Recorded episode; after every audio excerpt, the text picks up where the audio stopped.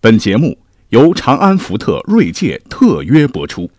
这个夏天，全方位大七座 SUV 锐界邀请你陪孩子共同聆听经典，品读美文。福特，尽无止境。管他正史野史，这里只有大历史，大力讲的历史正在播出。欢迎收听本期节目。千古佳话传千古，我们今天再来挖一个啊，深挖一个你和我都很熟悉的历史典故。什么典故呢？桃园三结义。呃，这颠来倒去听这样的故事，耳朵都听出茧子了啊！有啥讲头嘞？各位不要着急，哎，里边肯定要加料的。哎，话说呢，这个桃园三结义啊，这个《三国演义》里头描述的就是东汉末年朝政腐败。再加上连年荒灾，人民生活非常困苦啊。刘备有意拯救百姓啊，张飞、关羽呢，也瞅准时机，愿意啊，在这个创业风口上和刘备共同干一番事业。三个人是情投意合，选定张飞庄后一桃园。那然后张飞准备了青牛白马作为祭品，焚香礼拜，不求同年同月生，但只求同年同月死啊。宣誓完毕。三个人按年岁认了兄弟，刘备年长做了大哥，关羽呢老二，张飞就做了小弟弟啊。这便是《三国演义》当中著名的桃园三结义。嗯，不成想，这后头三个人焚完香、祷完告、发完誓，跪着还没起身，嗝儿，哎，这个张飞心脏病突然发作挂了。啊，于是关羽大惊啊，就说：“大哥，三弟死了。”咱们怎么办啊？咱们刚刚可发过毒誓啊！哈，但愿同年同月同日死。刘备呢就很疑惑的挠着头说：“你说什么呀？三弟，不就只有我俩吗？”哦，关羽一拍脑门是哦，哈，瞧我这记性。嗯，我说这段哈出自《网络段子手》。言归正传啊，我们要讲桃园三结义呢，我们要先整明白一个概念，那就是什么是桃园三结义。很多人都觉得懂啊啊，不就是三个人在桃园结义吗？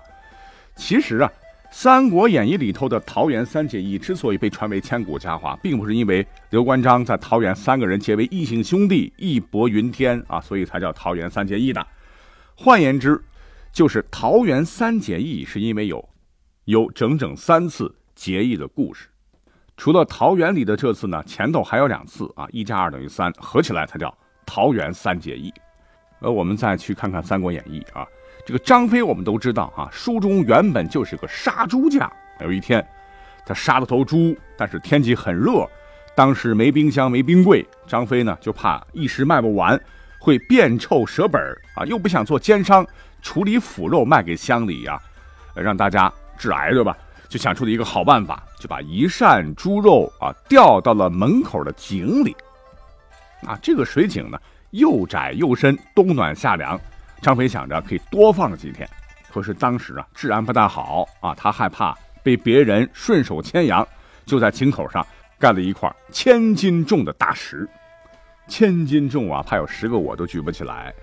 可是对于人家张飞来说，嗯，轻轻松松啊，于是他就有点骄傲了，就多此一举的在这个石块上刻了一行大字。谁能揭开石板，可拿走好肉。嗯，看来张飞也不是莽夫啊，识字着呢。老张啊，觉得是万无一失啊，就去了集市上去卖猪肉了。可谁曾想啊，张飞的如意算盘落空了。啊，从南边的大路上呢，哎，过来一条红脸长须的汉子，推着一辆独轮小车，车上装着两布袋绿豆，径直走到了井边，停下来一瞅。这发现井口有块大石块上还有字儿，再仔细一看，啊，乐了，千斤重，so easy 啊！这大汉就轻轻拿手一堆，石头就咣叽一声闪一边了。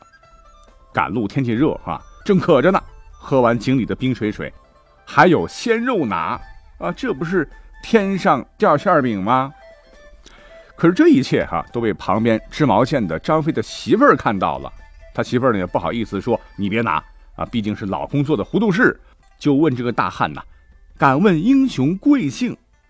这位红脸汉子爽快地说：“关羽是也。”我呢，就在旁边的街市上卖绿豆啊，有事靠我。嗯，于是推着小车是大步流星的走了。那这头张飞回来一看，肉没了啊！老婆把情况一说，抱头还眼，这个眼珠子瞪成了大灯泡啊！张飞气的是哇哇直叫，这没了肉还让俺丢人现眼，真是欺人太甚呐！就气呼呼的冲到集市上要找这个关羽算账。在这里呢，要做一个延伸啊，我们现在对张飞的印象。都是出自于《三国演义》啊，把《三国演义》当成了正史，说莽张飞，莽张飞啊，这里边描述的张飞是身长八尺，抱头环眼，雁翎护须，声若巨雷，势如奔马，活脱脱是世间莽汉的代言人。但是其实呢，根据现在的最新考古调查啊，特别是在四川一带出土的文物显示，张飞人家呀，在历史上真实的出身呢，那不是屠夫。而是一个小小名流之家，啊，他也长得不是罗贯中描述的那样，而是个面如美玉、神采飞扬的美男子啊。比如说，在一些三国时期的雕像当中啊，张飞竟然连一根胡子都没有啊，面如满月，神态温柔啊。呃，经考证，他可能还是一位兼工书法绘画的儒将嘞。啊，这都怪罗贯中这厮啊，把俏张飞的颜值拉成了负分。那关二爷呢，也是一样的哈。小说里头是戴着绿帽子、赤面青袍的打扮，身长九尺，髯长二尺啊，唇若涂脂，丹凤眼，卧蚕眉呀。可是历史上真正的关羽啊，人家他不是卖绿豆的啊，而是出身于一个文人家族，墨水也是喝了不少的。话说呢，这头啊，小说里的张飞就来到了街市上啊，去找关羽的茬。把关羽卖的绿豆呢，用手捏成了粉。嗯，看来这个手劲儿好大呀。是说这个关羽啊，你怎么能够这样干呢？明明卖的是豆子，却卖豆粉，你简直就是奸商啊！关羽当然不服气了哈。张飞、关羽两个人就打成一团呐。当时从一条街的东头打到西头，又从西头打到东头，这可能是《三国演义》里头唯一的一次兄弟互掐。结果呢？两名壮汉难分众伯啊！你一拳我一脚啊，抱成一团，打得昏天黑地呀！UFC 直播呀！可是啊，当时街坊邻居全闪人了啊，整个街道因为都被砸成了稀巴烂啊，连城管也跑了。那就在大伙一筹莫展之际，有一位身着破破烂烂但是脸白白净净的卖草鞋的个体户，竟然不害怕冒着被乱拳打瘪的这个危险。勇敢的站出来，大声劝架说：“嘚啊，两个混球，我的生意都被你们搅黄了哈！不要再打了哈！再打的话，贝贝可要出手了。对，这个贝贝就是落魄的中山靖王之后刘备是也。你别看他好像是很瘦弱啊，但其实很有劲儿啊。怎么讲呢？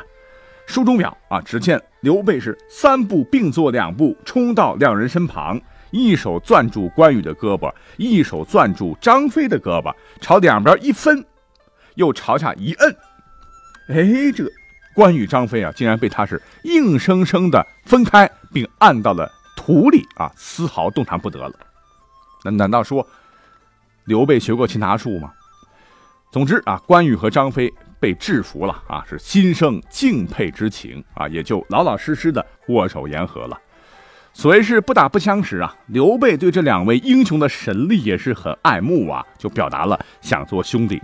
张飞就当即提议，那咱们仨就在街面上结拜好了，是动手捧了些土，又捡了几根细柴棍插上，全当香烛，是拉着刘备、关羽一起跪地磕头，从而完成了第一次结义。后来呢，三个人好的就跟穿了一条裤子似的啊。是张飞出肉，关羽出粮，三个人是经常聚餐。可是刘备这家伙啊，每回来呢，只是带张嘴啊，啥也不拿。这次数多了，张飞和关羽呢，就有点小意见了哈。有一次啊，两个人就使坏啊，设计在井上铺芦席，想给这个白吃白喝的刘备一点颜色瞧瞧。没想到啊，刘备坐上去安然无恙，没掉到井里边。哎，张飞就觉得很奇怪啊，偷偷揭开芦席一看，哇塞啊，奇迹呀！竟然发现井里边有一条金龙拖着卢席上的刘备。张飞算是明白了啊，原来这个刘备可不是一般人物啊，跟他混准没错。于是又是拉着关羽、刘备重新祭天祭地啊，这就是第二次结义。其实啊，刘备啊还是要点脸的啊，白吃白喝，时间长了，他自个儿也觉得不好意思。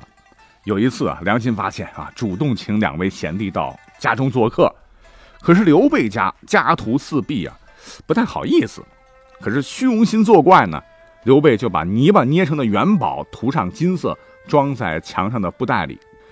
等到关羽啊、张飞啊二人一进屋里，好生奇怪，桌子、凳子、床的，除了这仨样，啥家具也没有。可是墙上却有好几个鼓着的布袋，就很好奇，问刘备装的啥？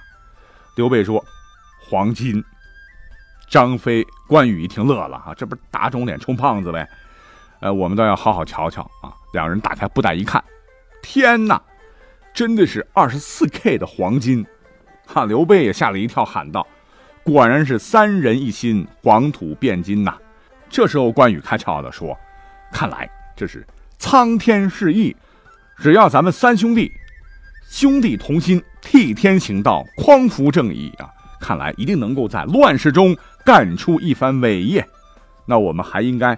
再对上天誓盟一次，张飞是三个人当中比较富裕的哈，人家有桃园那桃园呢正值桃花盛开，花红似火啊，生机勃勃。于是三个人便在桃园里进行了第三次结义，哎，这才是桃园三结义这个典故的真正的由来。那说到这儿，问题来了，历史上真有千古佳话桃园三结义发生吗？当然有。才怪！为什么啊？因为正史当中啊，比如说《三国志》《资治通鉴》，从来没有提过此事。在《三国志·关羽传》里边，呃，是这么说刘关张关系的：说关羽字云长，本字长生，河东解良人也。亡命奔涿郡，先主于乡里河图中，而与张飞为之御辱。先主为平原相，以羽飞为别部司马。分统不取，先主于二人，寝则同床，恩若兄弟，而仇人广作，势力终日随先主周旋，不避艰险。那关羽还说了一句话是：“吾受刘将军厚恩，誓以共死。”也就是说，刘关张三人关系密切，休戚与共，患难相携，是一点不假。在人多的地方呢，二人是中立，势力在刘备左右，保驾护航。那问题就是，史书只说了三个人恩若兄弟，可没有讲三人是拜把子兄弟啊。关羽刚才说了哈，吾受刘将军厚恩，誓以共死。那可见三个人没有结拜啊，因为他称刘备为刘将军，是充满下级对上级一种崇敬之心，而不是结义兄弟。在《三国志·张飞传》当中也记载说，与年长数岁，非兄视之。只提到是张飞把关羽当做兄长一样看待，对于刘备呢是压根没提。那为什么张飞要叫关羽兄呢？这这难道不是结拜的一个证据吗？啊，当然不是啊，因为关羽确实比张飞要年长。那张飞叫一声关羽哥哥，倒也是合情合理啊，不一定是拜了把子才行。同样的，在《三国志》啊有一个刘烨传，有这样一个记载。啊，他说当时关羽大意失荆州，被东吴杀害。魏文帝曹丕就问群臣说：“刘备会不会出兵伐吴，为关羽报仇呢？”这个刘烨呢，当时是侍中这样一个官职，就回答说：“刘备和关羽义为君臣，恩由父子。你看啊，关系是好，君臣形同父子，可是兄弟二字啊，一个都没有。”还有一个非常非常重要的原因，就是真的，如果历史上有桃园三结义，可是这个排序肯定就不是刘关张了，而是关刘张。如果按照年龄来排序的话，此话怎讲呢？那根据史书记载，刘备是皇帝啊，生卒年特别清楚，是公元一百六十一年生人，公元二百二十三年归天。而根据元代有一位学者叫胡奇来考证啊，他认为关羽呢，大概出生于汉延熙二年，就是公元一百五十九年。这么一算的话，应比刘备还大两岁。在清朝康熙年间呢，也有一位名叫朱旦的史学家啊，写了一篇文章呢，叫《关侯祖墓碑记》，里面讲到关羽啊是生于公元一百六十年啊，据此推断，关羽比刘备大一岁啊。总之是都比刘备大。而张飞的生卒年代呢？辞海介绍说，张飞小刘备大概是四岁。这样来说的话，桃园三结义啊，如果按照长幼排序的话，肯定的顺序是关刘张。而在《三国演义》里头呢，排序却是刘关张，这又是为什么呢？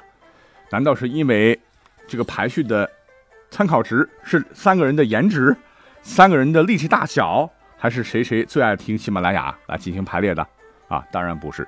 那历史上最靠谱的解释就是，古人呢向来推崇忠义，加之呢历史上很长一段时间都把刘备作为正统的汉室宗族，而曹操则被看作是白脸的奸雄啊。所以呢，人们特别愿意让刘备当老大，然后再找两个武艺高强、赤胆忠心的兄弟辅佐左右等等，这便有了宋元时期民间流传开来的。三结义的故事的雏形，直到罗贯中先生啊听来以后，妙笔生花的艺术加工，才有了今天桃园三结义的千古佳话。啊，已经到了十二点十九分了哈，新的一天又开始了啊！祝大家周末愉快啊！我也赶紧上传完回家休息了，我们下期再会。